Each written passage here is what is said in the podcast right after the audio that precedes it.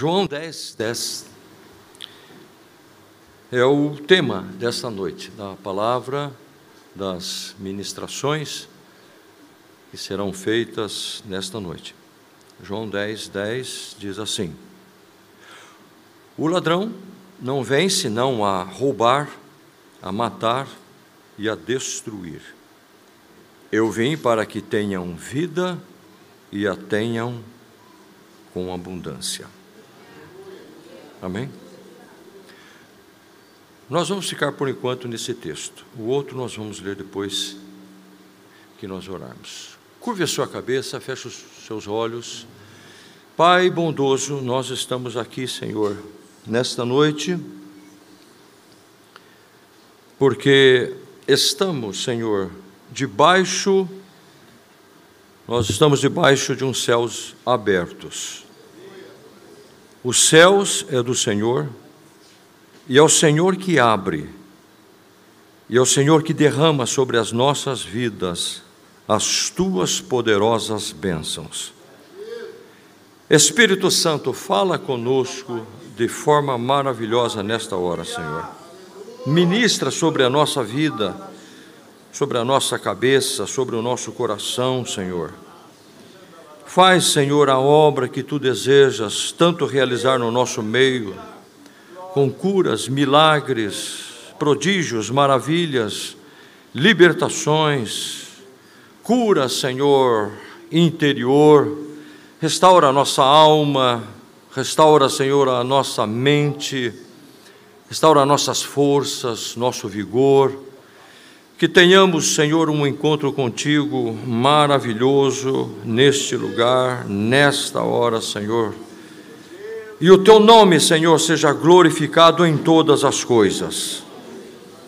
Senhor, que o teu Espírito esteja presente aqui, que o teu Espírito Santo esteja passeando, que o teu Espírito Santo esteja agindo, ó Deus, em nossa vida de forma poderosa Senhor, enquanto pregamos a Sua palavra, que ela venha com poder, que o Teu Espírito esteja falando, comunicando, realizando aquilo tudo, Senhor, que precisa ser feito nesta noite.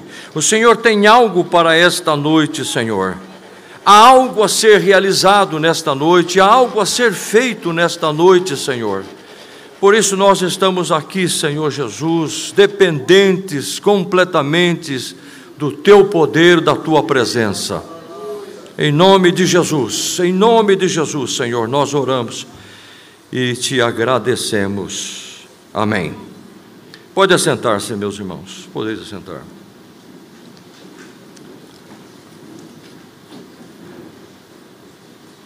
Muito bem, então nós estamos na segunda noite dos céus abertos e o assunto desta noite é a vida abundante. E eu quero pensar e compartilhar com você as, dentro do assunto do texto bíblico que nós vamos que nós vamos ver, eu quero pensar e compartilhar as sete chaves de uma vida abundante. É impossível você sair daqui hoje sem pelo menos uma desta chave na sua vida. Eu entendo que esta questão de chave é quando Deus entrega a mim e a você pela palavra. Por isso a chave ela pode ser é, o conteúdo de um desses temas ou pode ser apenas uma palavra que ela vai ela vai vir na sua vida, na sua mente, no seu coração como uma chave, e aí você tem que virar. E aí é a sua atitude, é a sua fé. Você entendeu? Você está na presença de Deus, você está diante e sob a palavra de Deus. Por isso é muito importante que você mantenha a sua atenção, porque Deus Deus vai falar, Deus pode, é o único Deus que fala e ele vai falar com você. E às vezes você só precisa de uma de uma palavra. E depois que eu encerrar aqui a mensagem, eu quero orar de forma específica por por cada um desses destas chaves aqui. Então eu creio que uma destas chaves vai estar na sua mão. Amém? Então, nós lemos aqui o versículo 10, capítulo 10 do Evangelho de João: o ladrão não vem senão a roubar, a matar e a destruir. É uma verdade. E Jesus não esconde isso de nós. O ladrão veio senão a matar, a roubar e a destruir. E o sentido aqui da palavra vem é que ele vem não de uma direção que vem o pastor. Ao aprisco das ovelhas, e Jesus então diz que o ladrão vem, se não, ele vem de alguma direção, de algum lugar. Por isso, no capítulo 10, no versículo 1, ele diz que, na verdade, na verdade, vos digo que aquele que não entra pela porta do curral das ovelhas, mas sobe por outra parte. O porteiro que cuida do curral, ele sabe de onde vem o pastor. E por isso ele abre a porta para o pastor. Então é uma verdade. Aí Jesus, ele diz então, na sequência do texto, ele diz assim: E eu vim para que tenham vida e vida em abundância, que também é uma verdade.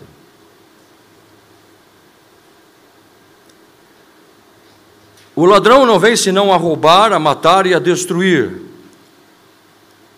Além de ser uma verdade, é um alerta. E eu vim para que tenham vida e tenham em abundância, além de ser uma verdade, é uma promessa.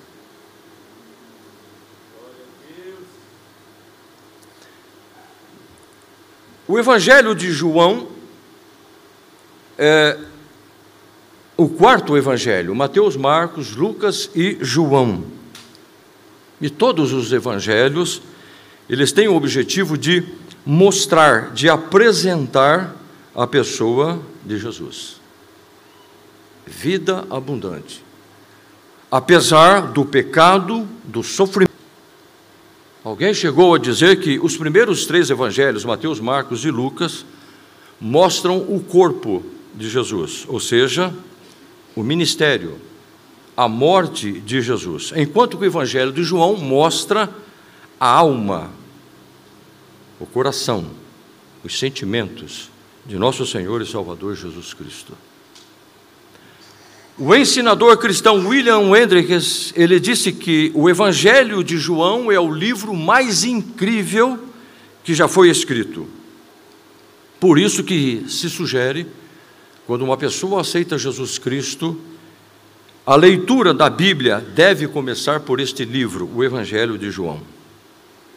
O pastor e escritor Leon Morris, ele compara o Evangelho de João como uma piscina, onde uma criança consegue caminhar e um elefante pode nadar. Ou seja, o Evangelho de João é tanto simples quanto profundo. João escreveu aos judeus e aos gentios o seu Evangelho.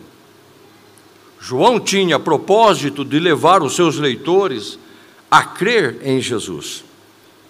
Por isso, ao ler o Evangelho de João, você vai ver muitas vezes a palavra crer. Porque João escreveu para conduzir os seus a uma fé pessoal, a fim de que, crendo, então eles têm ou teriam a vida eterna.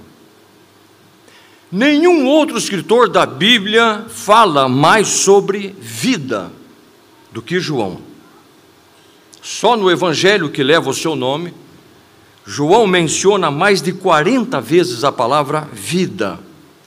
E a clássica expressão de Jesus: Eu vim para que tenham vida e tenham em abundância. Nós só encontramos no Evangelho de João. Quando João então escreve sobre a, a, a alma de Cristo no seu Evangelho, João estava plenamente convencido de que conhecer Jesus era conhecer a vida em sua totalidade, em sua plenitude, em todos os sentidos. O Evangelho de João, capítulo 10, versículo 10, ou especialmente todo o capítulo 10, João apresenta Jesus como o bom pastor. Na verdade, Jesus se intitula o bom pastor. E nunca uma pessoa, e nunca o homem precisou tanto de Jesus Cristo como seu pastor, como nos dias atuais. Enfermidades, medo, insegurança, fobias, doenças antigas e doenças modernas. O homem precisa de um bom pastor. O homem precisa de Jesus como bom pastor para conduzi-lo, para levá-lo às águas tranquilas, às pastagens verdejantes. Por isso quero compartilhar com você os Salmos de número 23. Eu vou pedir que você abra sua Bíblia comigo. Nesse salmo tão conhecido, o Salmo de número 23. Salmo escrito por Davi. Um salmo conhecidíssimo. Um salmo que provavelmente é um dos mais lidos por crentes, principalmente, e não crentes. Então Davi escreve assim: O Senhor é o meu pastor, nada me faltará. Deitar-me faz em verdes passos, guia-me mansamente às águas tranquilas. Refrigera-me a alma, guia-me pelas veredas da justiça, por amor do seu nome. Ainda que eu andasse, ou ainda que eu ande pelo vale da sombra da morte, não temeria, não temerei mal algum. Por quê? Porque tu estás comigo, a tua vara e o teu cajado me consolam. Preparas uma mesa perante mim, na presença dos meus inimigos, unges a minha cabeça com óleo e o meu cálice transborda. Certamente que a bondade e a misericórdia me seguirão todos os dias da minha vida, e habitarei na casa do Senhor por longos dias ou para todo sempre. O salmo começa como o Senhor e ele termina na casa do Senhor. Então eu quero pensar e compartilhar com você a respeito de sete chaves que estão neste salmo. Já se disse que o Salmo 23 não é um álbum sobre os melhores dias da, da nossa vida, pelo contrário é uma declaração da presença contínua de Deus na nossa vida todos os dias. Não é apenas esperança de que um dia Deus vai ser bom para nós. Quando Davi escreveu o salmo, não foi pensando assim, na esperança de que um dia Deus vai cumprir isto na nossa vida, vai ser bom, vai olhar para nós. Não mas é uma realidade do que ele foi, do que ele é e do que ele será para sempre. Deus será bom para nós. Então nós podemos ler aqui o Salmo 23. E a primeira chave que nós encontramos nesse Salmo 23, que abre para uma vida abundante, começa em sabermos quem é o nosso pastor. Vou repetir: a primeira chave para uma vida abundante, a gente precisa saber quem é o nosso pastor. Davi disse: O Senhor é o meu pastor. A ênfase está no Senhor e não na ovelha. O Senhor é o meu pastor. Agora veja que coisa interessante: Davi foi soldado, ele poderia ter dito: O Senhor é o meu general, o Senhor é o meu comandante. Davi, ele foi músico e cantor, ele poderia ter dito: O Senhor é o meu maestro. Davi, ele também foi um poeta, ele poderia ter dito: O Senhor é minha inspiração. Davi era um grande rei, ele poderia ter dito: O Senhor é o meu rei. Mas Davi, Davi também foi um pastor de ovelhas. E de tudo isso ele preferiu dizer: O Senhor é o meu pastor. Por quê? Porque Davi ele foi pastor, mas também ele era ovelha. E ele sabia e entendia o quanto uma ovelha precisa do seu pastor. E ele, como pastor, ele também tinha uma uma comunhão, uma, es, uma estreiteza com a sua ovelha. A Bíblia chega a dizer que o pastor conhece e chama pelo nome a sua ovelha. E eu acredito que Davi tinha isso, ao ponto de chamar a ovelha pelo nome. Então, conhecendo as necessidades do rebanho, Davi disse: O Senhor é o meu pastor. Já se disse que a ovelha e o pastor são como duas faces de uma mesma moeda. Há uma estreita relação existente entre ovelha e pastor. Essa relação é tão próxima que fica praticamente impossível de falar de um sem mencionar o outro. No entanto, Davi, antes de falar sobre a ovelha, ele apresenta a pessoa do pastor. Ele disse: o Senhor é o meu pastor. E a ênfase aqui está no pastor. O pastor vem por primeiro. O pastor vem antes da ovelha. Até porque o pastor vai adiante das ovelhas. Jesus, ele lidera, ele não empurra. O pastor não é cowboy que vai atrás, empurrando, tocando as ovelhas. Evangelho de João, capítulo 10, versículo 4, diz que o pastor vai adiante delas, as ovelhas o seguem, porque conhecem a voz do seu pastor. O Senhor vai na nossa frente, pois ele conhece as nossas necessidades e temores. Jesus vai na nossa frente abrindo os caminhos, afugentando os predadores e nos conduzindo aos passos verdejantes e às águas tranquilas para saciar a nossa fome e também a nossa sede.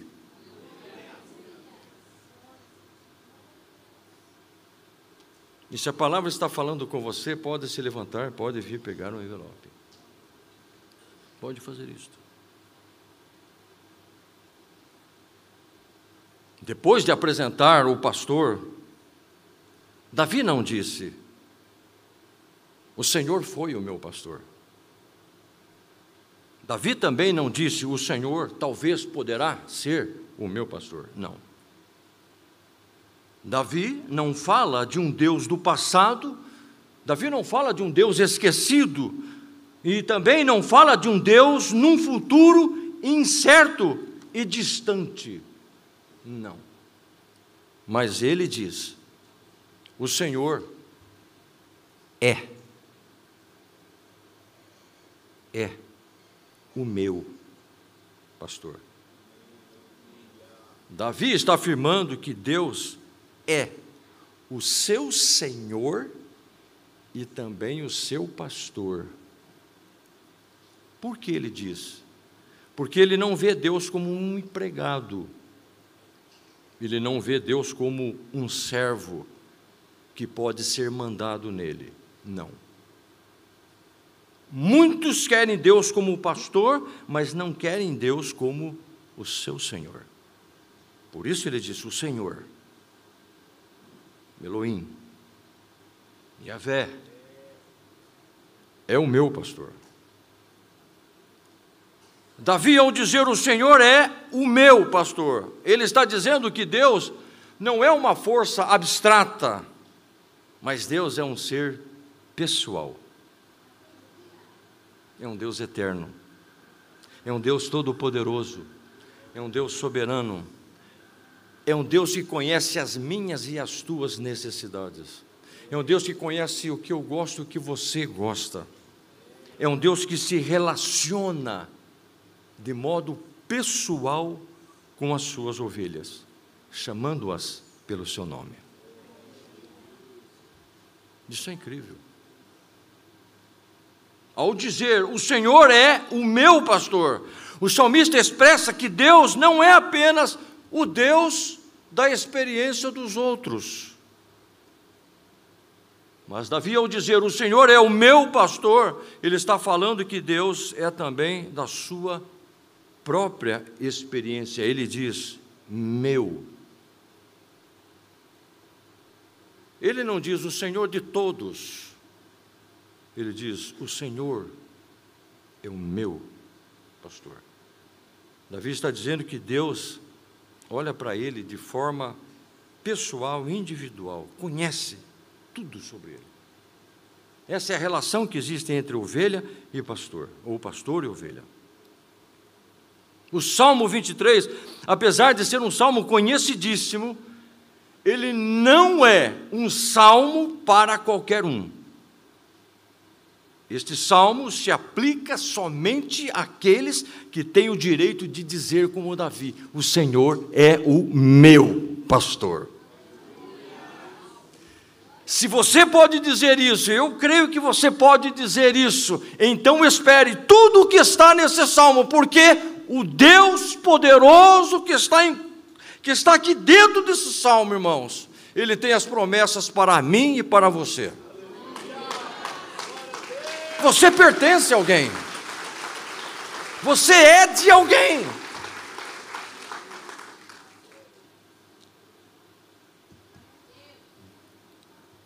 Por que eu estou dizendo isso? Porque o bom pastor, ele morreu por todos. Mas somente aqueles que receberam o bom pastor pela fé são as suas ovelhas. Sua obra salvadora é suficientemente para cobrir o pecado de toda a humanidade, mas só é eficaz para aqueles que nele crer. Então, no decorrer do salmo, Davi apresenta o Senhor Olha que coisa maravilhosa. Na primeira pessoa, no pronome possessivo, 16 vezes.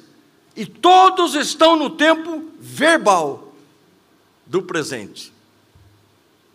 Davi disse: O Senhor é meu pastor. Davi disse: Nada me faltará. Davi disse: Deitar-me em verdes pastos. Davi disse: guia-me mansamente.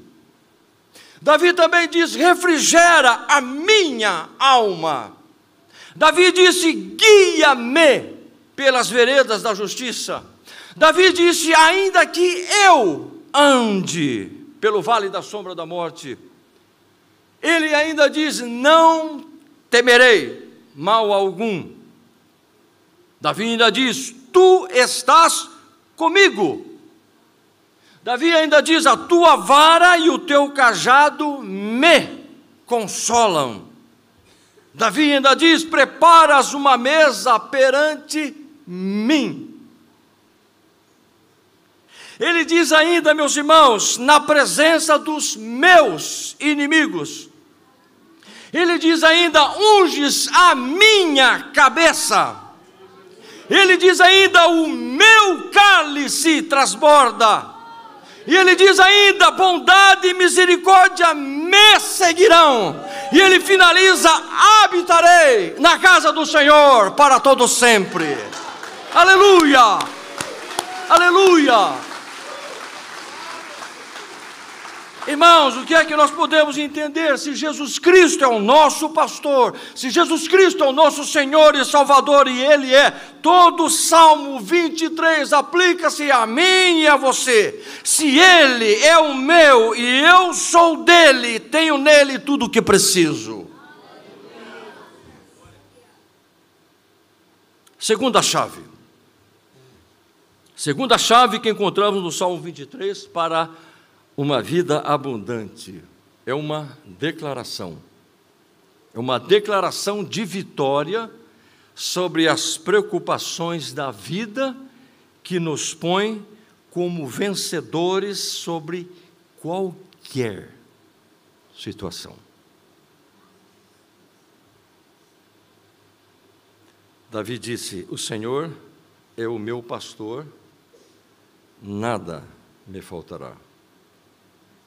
Ele não diz, ou ele não acrescenta, ou ele não pôs a palavra, a letra E. Eu vou falar depois sobre isso. Ele disse: O Senhor é, meu, é o meu pastor, nada me faltará. É o caso daquele irmão que, ao tentar memorizar esta parte, ou esse versículo do Salmo, ele disse: O Senhor é o meu pastor e nada me preocupará. Alguém que ouvisse poderia dizer: está errado. Mas ele estava mais certo do que errado. Ele esqueceu-se das palavras exatas, porém entendeu o sentido exato. O Senhor é meu pastor, nada me faltará. O Senhor é o meu pastor e de nada eu vou me preocupar. É isto que Davi estava dizendo. Se eu tenho o Senhor Elohim, o Criador dos céus e da terra, eu não tenho que me preocupar. Davi não disse: O Senhor é meu pastor, talvez nada me faltará. Davi também não disse: o Senhor é meu pastor e quase, quase nada me faltará. Não, ele não disse. Ele foi sucinto, claro. Nada me faltará. E com Deus é assim: é tudo ou nada. Com Deus não tem esse negócio, talvez, ou quase, passando raspando. Não. Ou eu posso todas as coisas, ou nada me faltará.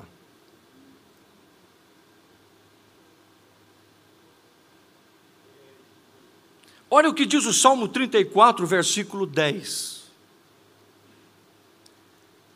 Os leõezinhos sofrem necessidade e passam fome, mas aqueles que buscam o Senhor de nada têm falta. Deixa esse texto um pouquinho.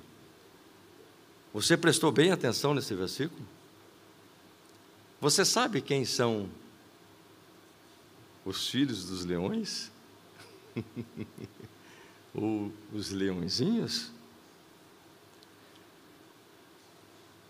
Na minha tradução, os leõezinhos são os filhotes de leão e de uma leoa, os mais temidos predadores e ainda Assim, o texto diz que eles sofrem fome. Você sabe quantos quilos de carne um leãozinho precisa comer por dia? Cinco quilos. Mas o texto diz: Mas aqueles que buscam o Senhor, de nada tem falta.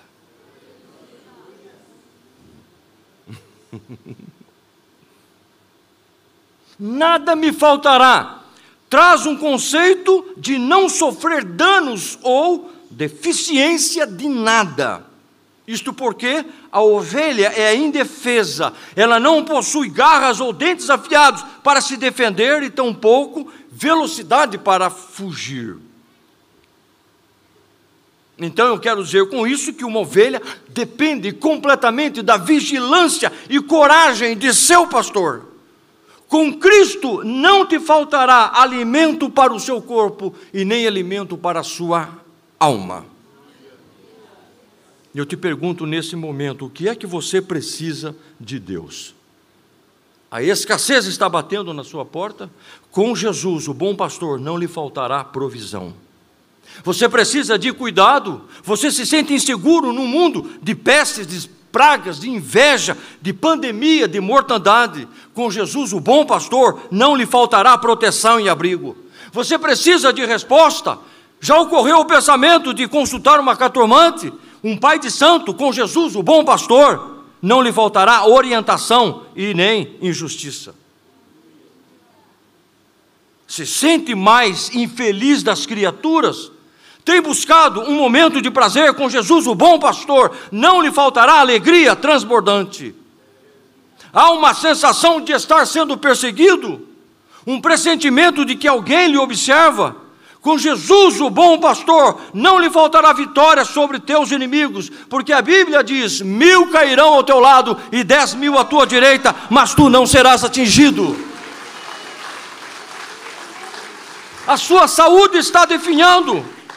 Você foi ao médico, fez alguns exames e o resultado não foi nada bom, se sente cansado, esgotado com Jesus do bom pastor, o vigor físico não lhe faltará. Você está sendo atormentado por coisas terríveis do passado, traumas arrancaram sua dignidade, tens pensamentos de vingança. Com Jesus, o bom pastor, não lhe faltará dignidade e paz.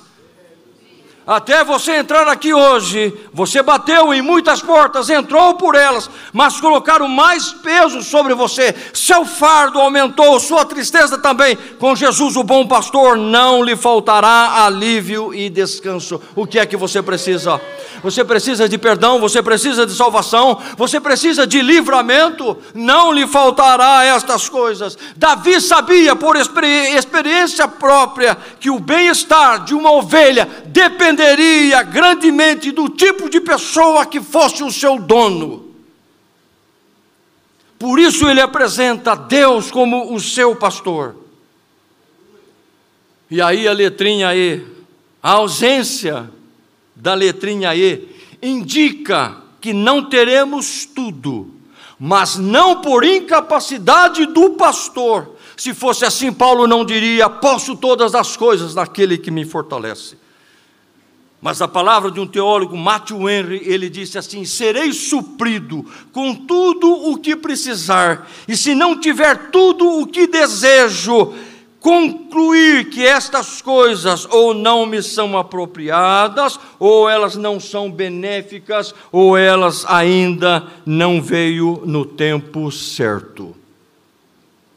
Deus responde uma oração de três maneiras: sim, não e espere. Talvez não seja o momento ainda, ou não estamos preparados, ou determinadas coisas não nos fará bem. O pastor A.R. Torre, ele disse: o principal objetivo da oração é que Deus seja glorificado na resposta. Terceira chave, que nós encontramos no Salmo 23, para uma vida abundante é o descanso. Olha no Salmo 23, versículo 2. Davi disse assim: Deitar-me fazem verdes pastos, guia-me mansamente às águas tranquilas. Eu vejo nesse texto, nesse versículo, duas necessidades da ovelha: descanso e água. Um pastor leva o seu rebanho aonde tem boas pastagens o pastor leva o seu rebanho aonde tem águas tranquilas. O pastor leva o seu rebanho a um bom lugar para descansar. Comida, bebida e descanso é o essencial para a saúde de uma ovelha. Eu quero analisar essas duas palavras, deitar-me e guia-me. Deitar-me é uma palavra que nos dá uma ideia de as ações das duas partes, tanto do pastor quanto da ovelha. O pastor providencia, proporciona as condições adequadas para que as ovelhas se deitem. E então eu, como ovelha, me submeto à sua vontade. Isso é maravilhoso, irmãos. Deitar-me. A ovelha, não sei se você sabia, mas uma ovelha, ela só consegue deitar-se se estiver totalmente segura. E nós somos muito parecidos com a ovelha. Uma ovelha só consegue deitar se estiver totalmente segura. Uma ovelha só se deita sob quatro condições. Primeiro, a ovelha não deita com fome.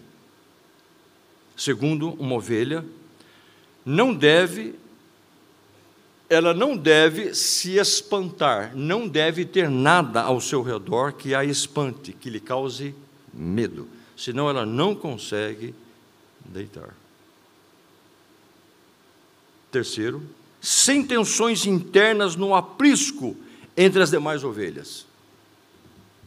Quatro, uma ovelha só consegue se deitar sem perturbações exteriores como mosquitos, insetos ou qualquer outra parasita que tenta alojar no seu focinho. A ovelha ela não tem a capacidade de suprir essas condições por si mesma. Ela precisa então de um pastor. Por isso o texto diz: deitar-me, faz em verdes pastos capítulo 4 dos Salmos, versículo 8, Davi diz: Em paz também me deitarei e dormirei, porque só tu, Senhor, me fazes habitar em segurança. Só tu me fazes habitar em segurança. Em paz também me deitarei e dormirei. Nunca na história se teve tantas clínicas médicas e laboratórios para exames. Segundo a OMS, a Organização Mundial da Saúde, no mundo há cerca de 340 milhões de pessoas com depressão, transtorno bipolar, doenças relacionadas ao humor. Só no Brasil atinge mais de 10 milhões de pessoas. O homem moderno vive dias difíceis. Ele é cobrado, ele é pressionado o tempo todo viagens frequentes, noites mal dormidas, agendas rígidas, metas ambiciosas, desafios permanentes e cobranças implacáveis. O estresse é o vilão disso aí. O estresse é o grande vilão para a saúde do homem moderno. O estresse tem gerado o aumento de doenças como o colesterol elevado, a diabetes, a hipertensão arterial, o infarto, o AVC. Dizem os médicos que os males modernos estão relacionados ao estilo de vida das pessoas.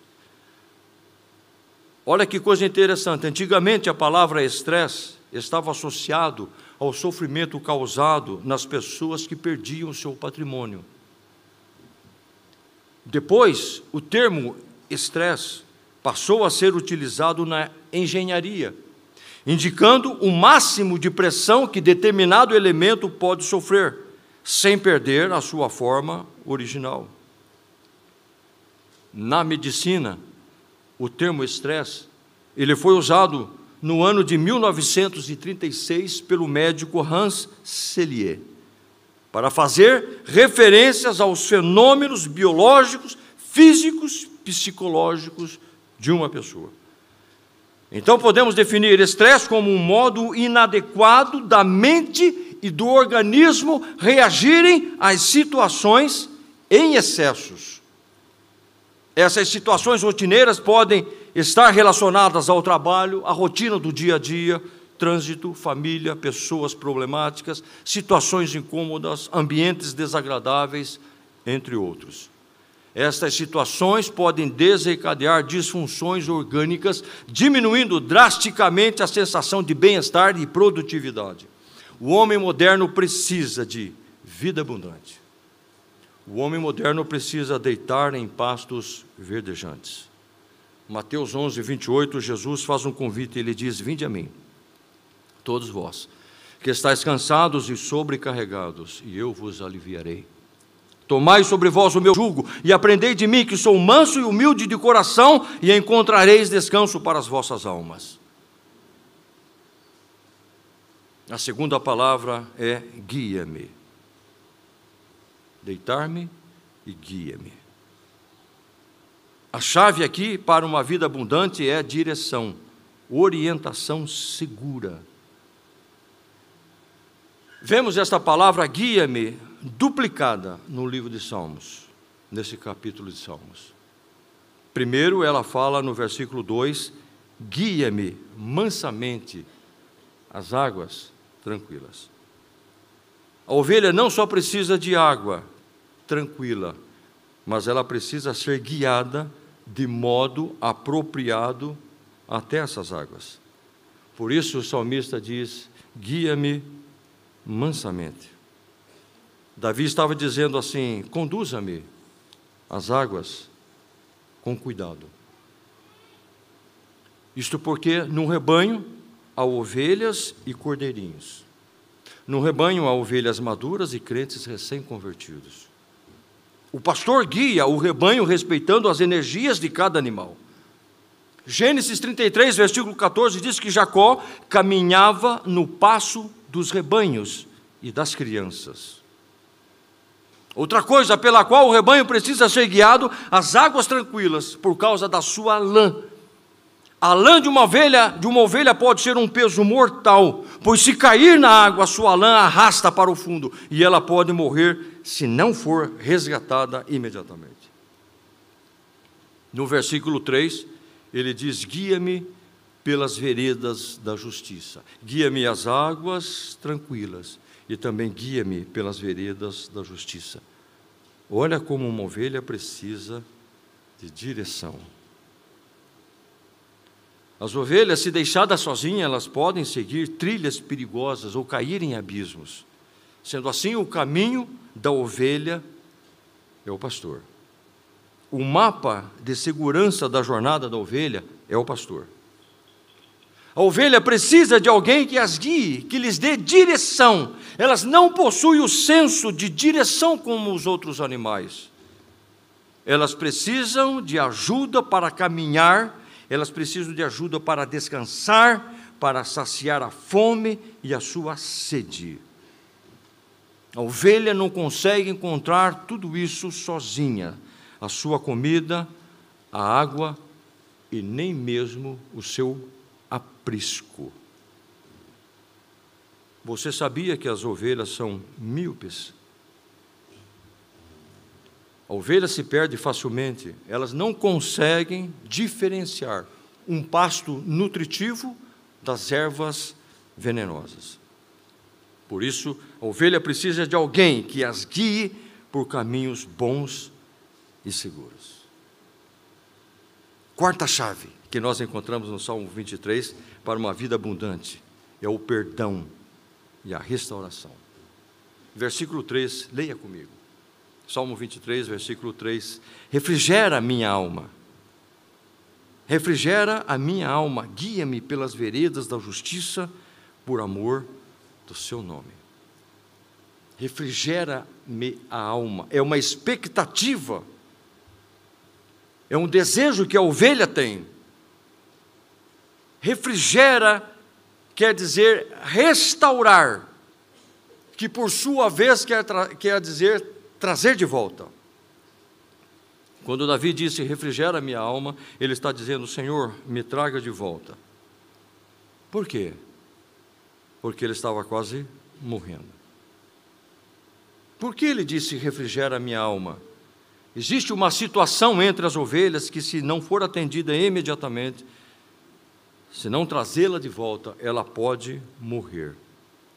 A situação chama-se ovelha virada é quando a ovelha virou-se de costas. As suas patas ficam viradas para o alto. A ovelha se debate e não consegue desvirar-se sozinha e colocar-se em pé. Uma ovelha sobre essas condições, ela fica uma presa fácil para os predadores ou morre em pouco tempo. Por isso que no final do dia, o pastor, quando conduz as suas ovelhas ao aprisco, ele conta cada uma delas, se todas estão ali. Se uma delas faltar, o primeiro pensamento que ocorre no pastor é: uma das minhas ovelhas se acha virada em algum lugar eu tenho que ir procurá-la imediatamente e colocá-la em pé. Jesus contou uma parábola em Lucas capítulo 15 da ovelha que se desgarrou. Muito provável que seja isto que tenha acontecido. E o que é que o pastor faz? Foi atrás numa busca agonizante. Seu anseio era encontrar a ovelha e colocá-la de pé novamente. E o que é que faz uma ovelha virar? a sua pesada lã. É quando a ovelha está pesada pelo excesso de lã que está sobre ela. O que é que precisa ser feito? A ovelha precisa ser tosquiada. O excesso de lã precisa ser removido. O que lhe traz perigo de vida precisa ser tirado. E o que faz um crente virar-se? O seu orgulho, a sua arrogância, a sua soberba. Provérbios 16, versículo 18 diz que a soberba precede, vem antes da ruína. Agostinho, um servo de Deus do passado, ele disse: Orgulho não é grandeza, mas inchaço. O que está inchado parece grande, mas não está sadio. O orgulho é um dos mais antigos pecados, nasceu no coração de Lúcifer. Uma pessoa orgulhosa é alguém que tem um conceito exagerado de si mesmo, um sentimento de superioridade sobre os outros, pensa que está sempre com razão. Uma pessoa orgulhosa tem dificuldade para admitir as suas limitações, os seus erros. Fica incomodado com o sucesso alheio, não sabe pedir desculpas, ainda que esteja errado, não reconhece que não sabe ou não consegue realizar algo. Um crente, um cristão orgulhoso é um crente virado, precisa ser desvirado pelo bom pastor antes que pereça. A quinta chave, a quinta chave que nós encontramos no Salmo 23 para uma vida abundante, a presença do pastor. Diga comigo, a presença do pastor. Versículo 4 Davi disse: Ainda que eu ande pelo vale da sombra da morte, eu não temerei mal algum. Por quê? Porque tu estás comigo. Observe que o salmista escreve dizendo uma possibilidade de passar pelo vale da sombra da morte. Ainda que eu ande, é uma possibilidade. Alguém já disse que vida cristã não é uma colônia de férias e nem uma Disneylândia, mas uma arena de lutas. O salmista não diz: quando eu passar pelo vale da sombra da morte, eu vou parar nele, esse é o meu destino. Não. Ele não, tão, não disse isso também. Graças a Deus que ele não disse isso. Por quê? Porque Davi tinha Jesus como o bom pastor. Davi sabia que podia até entrar, andar no vale, mas não ficar nele. Davi iria atravessar o vale. Quem tem Jesus como o bom pastor não fica no vale, ele atravessa. Por quê? Porque ele tem sempre a presença poderosa do pastor. Ou seja, quem tem Jesus como bom pastor tem conforto, tem consolo, tem esperança, tem saída, tem livramento, é curado, é liberto, é abençoado, nunca está sozinho. É o que Jesus disse em Mateus 28, 20: Eis que eu estou convosco todos os dias até a consumação dos séculos. Hebreus capítulo 13, versículo 5: Nunca te deixarei, jamais te abandonarei. Sexta chave que encontramos no Salmo 23 está no versículo 5. Para uma vida abundante. Esta chave é para vencer a tristeza. O texto diz: Preparas-me uma mesa perante mim, na presença dos meus inimigos, na presença dos meus adversários. Unges-me a cabeça com óleo e meu cálice transborda. Como pode alguém dizer isto sendo perseguido, angustiado? Como pode alguém escrever ou dizer isso com seus inimigos nas suas costas? Observe que é uma, uma ânsia, um desejo do salmista. O salmista anseia por duas coisas: uma mesa preparada e unção sobre a sua cabeça. Uma mesa preparada. Preparada por quem? Por Deus. A quem ele está se dirigindo? A quem ele está falando? Preparas-me uma mesa perante mim. Ele está falando com o Senhor. Ele está dizendo: Prepara, Senhor, uma mesa perante mim. Então, o salmista, ele diz: Preparas uma mesa perante mim na presença dos meus inimigos. Ou seja, é Deus que servirá o seu servo e com o melhor. É Deus que prepara as bênçãos que os seus servos precisam, e mesmo diante de qualquer adversidade, pois a mesa é preparada diante dos meus inimigos. Quando? Na presença dos meus inimigos. Como pode isso? Ou seja, um banquete no meio da guerra festa no meio da batalha, alegria no meio da peleja. Isso é um paradoxo. Folguedo no meio da aflição, diante de seus inimigos. É aquilo que nós, nós cantamos: Deus me convidou para dançar na terra do impossível. Com o bom pastor é assim: você está amparado, tem provisão e vai se dar bem.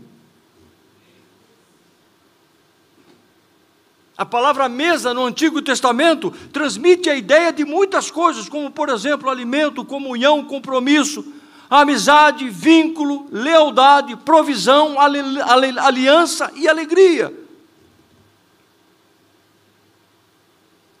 O termo usado para referir-se aos seus inimigos expressa a ideia de algo ou alguém que impõe limites, deixando a vida estreita e colocando-nos em aperto. Diante desses inimigos, então Davi, o que é que ele faz? Ele pede: Preparas-me uma mesa perante mim, na presença dos meus inimigos. É Deus que prepara e o melhor para os seus filhos. O que é que lhe oprime? O que é que lhe está trazendo angústia? Qual é o nome do seu inimigo? Em Deus há refúgio e fortaleza. Estás faminto, exausto, atemorizado. O inimigo está no seu encalço. Então, se aproxime de Deus hoje e Ele vai preparar para você uma mesa farta uma mesa com recursos infinitos e ainda com unção sobre a sua cabeça. Ser ungido com óleo na cabeça era anunciar o fim da tristeza e a volta da alegria. Como disse o profeta Isaías no capítulo 61, verso 3: óleo de alegria em vez de pranto. Unção aqui, o qual o salmista anseia, não é a mesma de reis, de reis e sacerdotes, mas de um hóspede. Presta atenção nisso. A unção aqui é de um hóspede. A ideia aqui é de um anfitrião que recebe seu hóspede. Eu e você somos hóspede e Deus é o anfitrião.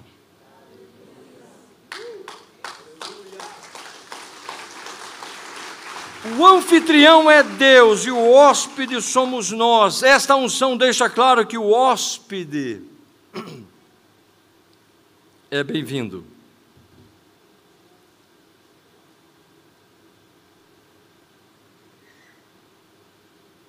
Não se afaste de Deus. Se aproxime de Deus. Você é bem-vindo. Você é aceito.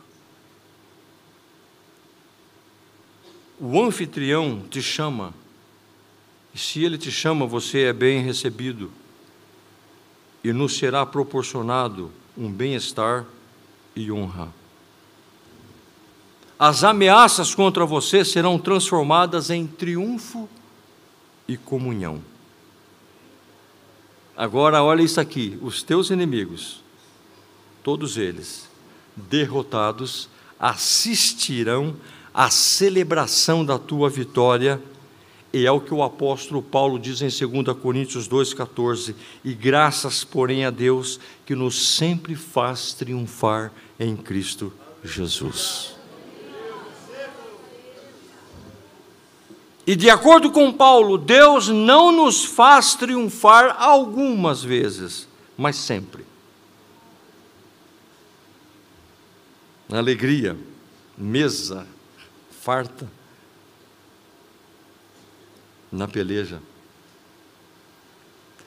A sétima e última chave que nós encontramos no Salmo 23 para uma vida abundante está no último versículo, ele diz assim: Certamente que a bondade e a misericórdia me seguirão todos os dias da minha vida, e habitarei na casa do Senhor por longos dias. Bondade e misericórdia é uma chave para a vida abundante. Como peregrinos desse mundo, nós precisamos de de escuta ao nosso lado, todos os dias da nossa vida.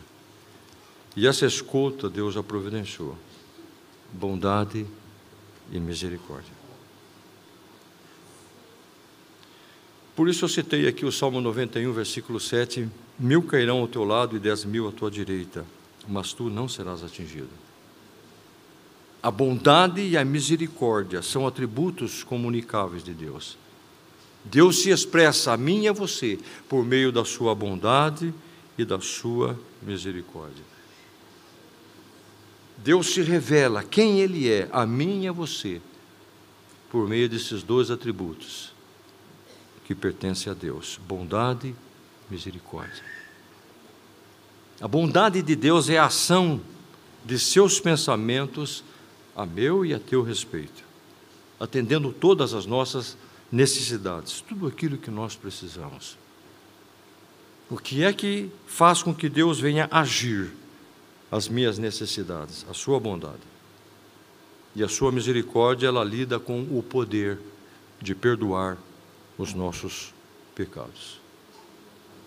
Davi não tinha dúvida alguma sobre a ação da bondade e da misericórdia de Deus. Ele disse: certamente ele estava certo de que a bondade e a misericórdia de Deus iriam segui-lo. Ele não disse, pode ser que a bondade e a misericórdia, pode ser por alguns dias, não. Davi disse, jamais a bondade de Deus e a sua misericórdia estarão longe de mim. Davi jamais diria a palavra certamente se Deus fosse imutável. Jamais Davi diria, citaria essa palavra certamente, se Deus mudasse. Malaquias capítulo 3, versículo 6, ele diz: Eu sou o Senhor e não mudo. Eu não mudo. Toda boa dádiva, todo dom perfeito vem do alto, descendo do Pai das luzes, onde não há engano e nem sombra de variações. O sentido das palavras me seguirão não significa de algo que ficou para trás, que desistiu, mas é de algo que me persegue de modo seguro e eficaz. É mais certeiro do que um míssil balístico. Bondade e misericórdia me seguirão todos os dias da minha vida e estarei com o Senhor para todo sempre. Amém.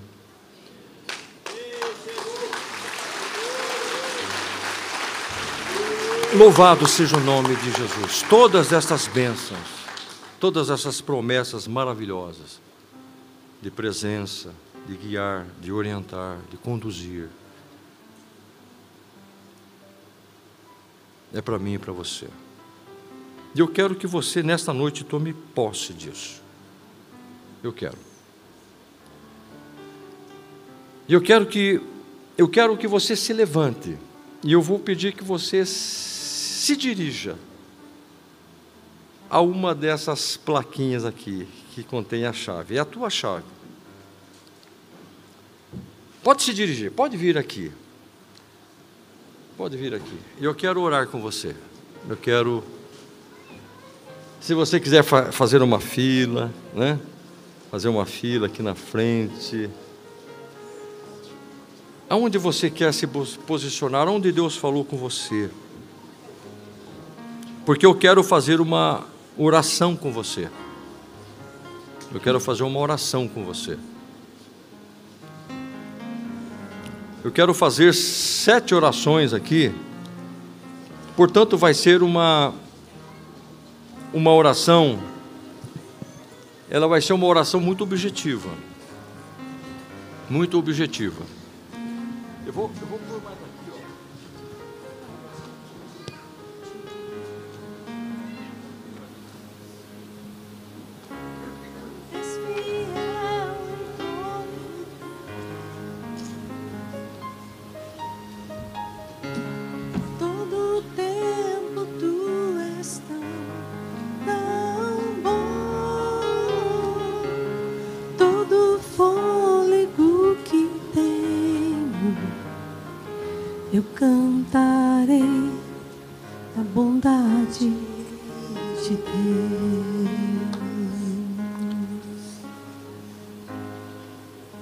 Eu vou pedir que você feche os seus olhos, nós vamos fazer uma oração. Você vai repetir comigo essas palavras.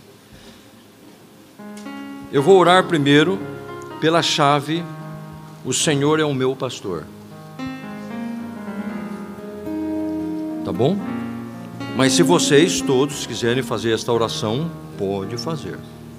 Todas as orações aqui pode fazer. Então, ore assim: Eu declaro com a minha boca, porque eu creio em meu coração. Senhor Jesus, perdoa-me se tenho distanciado de Ti. Perdoa os meus pecados de ingratidão, incredulidade e orgulho. Quero depender de Ti totalmente em tudo. Como bom pastor, o Senhor me conhece e me chama pelo meu nome. O Senhor é o meu pastor e também Senhor da minha vida. Quero te agradecer, porque foi o Senhor que iniciou esse relacionamento de pastor e ovelha como disse o apóstolo João, nós o amamos, porque ele nos amou primeiro. Foi o Senhor que me buscou quando estava perdido. É o Senhor que busca a ovelha, a ovelha perdida, cura a quebrada e restaura a fraca. Senhor Jesus, cuida de mim Guia-me e protege-me. Realiza o teu grande propósito em minha vida. Como é bom saber que tu me apacentas e eu te agradeço por isso. Em nome de Jesus. Então diga assim: Eu tomo posse desta primeira chave. O Senhor é o meu pastor. Agora vamos para a segunda oração. Nada me faltará. Faça assim com as suas mãos. Ore assim comigo, Pai Celestial. Tu és o meu provedor. Eu te agradeço pelo pão, pela água, pela coberta, por todo o suprimento que me tens dado. Ajuda-me em minhas limitações e acalma toda a ansiedade e preocupação. Tudo pertence a ti. A terra, o mundo e aqueles que nela habitam. Tu que provês o alimento para as aves do céu, para os lírios do campo, me alegro em saber que todas as minhas necessidades, seja do corpo, da alma e do espírito, são supridas por ti. Senhor, livra-me dos prejuízos, salva-me das dívidas, perdoa-me a minha incredulidade, pois quero confiar em ti. Tu és fiel e não deixará faltar nada a mim, a minha família. Eu faço esta oração em nome de Jesus. Amém. Vamos para a terceira oração, descanso e direção. Assim ainda com a sua mão. Hoje é noite de ministração. Meu amado e bom pastor. Tu que gentilmente me guias ao lugar de descanso. Como bom pastor, trabalhas para meu descanso, sustento e refrigério. Senhor, restaura a minha alma, a minha saúde física, minha saúde mental. Livra-me de qualquer esgotamento. Sara-me do cansaço inexplicável repreende o terror noturno, as setas inflamejantes, pois tua palavra diz que aos seus amados o Senhor dá o sono dos justos. Preciso da tua direção, porque a possibilidade de ser enganado é grande. Meu coração mesmo é enganoso tenho temor em tomar decisões erradas. Ajuda-me, Senhor. Tenho inclinação para desviar. Me ajuda, Senhor. Livra-me, Senhor, das, das decisões erradas. Livra-me, Senhor, daqueles que querem o meu mal. Me conduza sempre pelo caminho eterno eu faço esta oração em nome de Jesus. Oração por refrigério. Refrigera a minha alma. Assim com a sua mão, fecha os teus olhos. Senhor Jesus, tu és o bom pastor. Desvira-me, Senhor. Socorre-me imediatamente. Traz-me de volta aos teus planos e propósitos. Perdoa-me o meu excesso, meu orgulho, meu inchaço espiritual. Tenho desejo de ser restaurado. Hoje, tenho desejo de ser restaurado. Hoje, não me deixes perecer afasta as trevas que perturbam a minha mente. Conserva-me em paz, a minha mente e o meu coração, pois eu confio em Ti. Teus pensamentos a meu respeito são de paz, e assim como ovelha, posso deitar tranquilamente e descansar totalmente livre de todos os meus temores. Senhor, abençoa os meus dias. Eu oro em nome de Jesus. Ainda com a sua mão assim, oração pedindo para o Senhor nos livrar de todo medo. Meu bom pastor, tu não me destes um espírito de medo, mas de temor e moderação. Perdoa-me se trilhei por caminhos que conduzem ao espírito de medo. Me arrependo e confesso a ti este pecado. Restaura completamente a minha vida. Repreende da minha vida todo tipo de medo, de fobia. Livra-me do espírito de medo, daquilo que é excessivo, desequilibrado, que me paralisa e interfere na minha vida. Que a minha fé, a minha confiança em Ti sejam fortalecidas. Para Ti não há impossibilidades não há nenhuma dificuldade, nem mesmo um fardo pesado, nenhum inimigo que não possa ser vencido. Eu confio em Ti, Senhor. Faço esta oração em nome de Jesus. A oração, banquete e unção. Põe agora sobre a sua cabeça. Senhor Jesus, meu bom pastor, e provedor. Tu és poderoso e amoroso, anfitrião. Eu sou o teu hóspede, necessitado, recebido por ti. Creio que os meus inimigos, a partir de agora, cairão, enquanto sou abastecido por ti, aqui e agora. Tua mesa preparada está todo o meu prazer e suprimento está diante de mim. Em ti me alegro e me regozijo.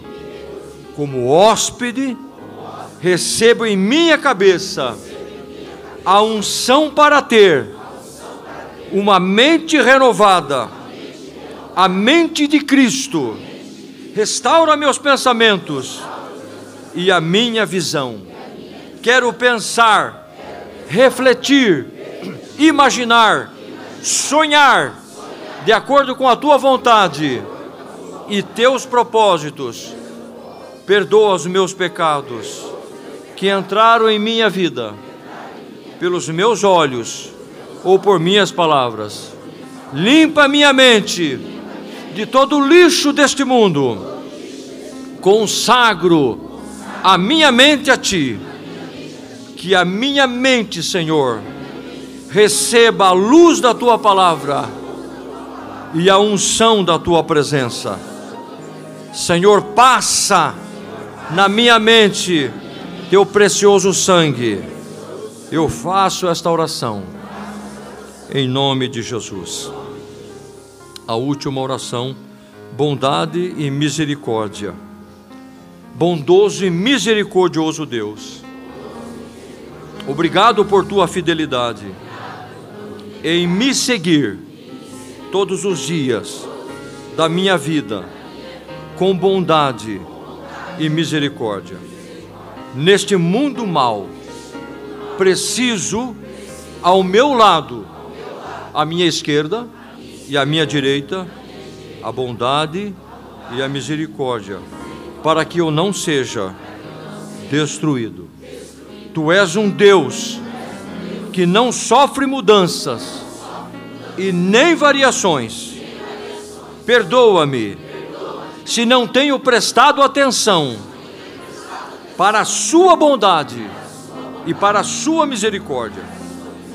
Tu és o mesmo para sempre teu amor não muda.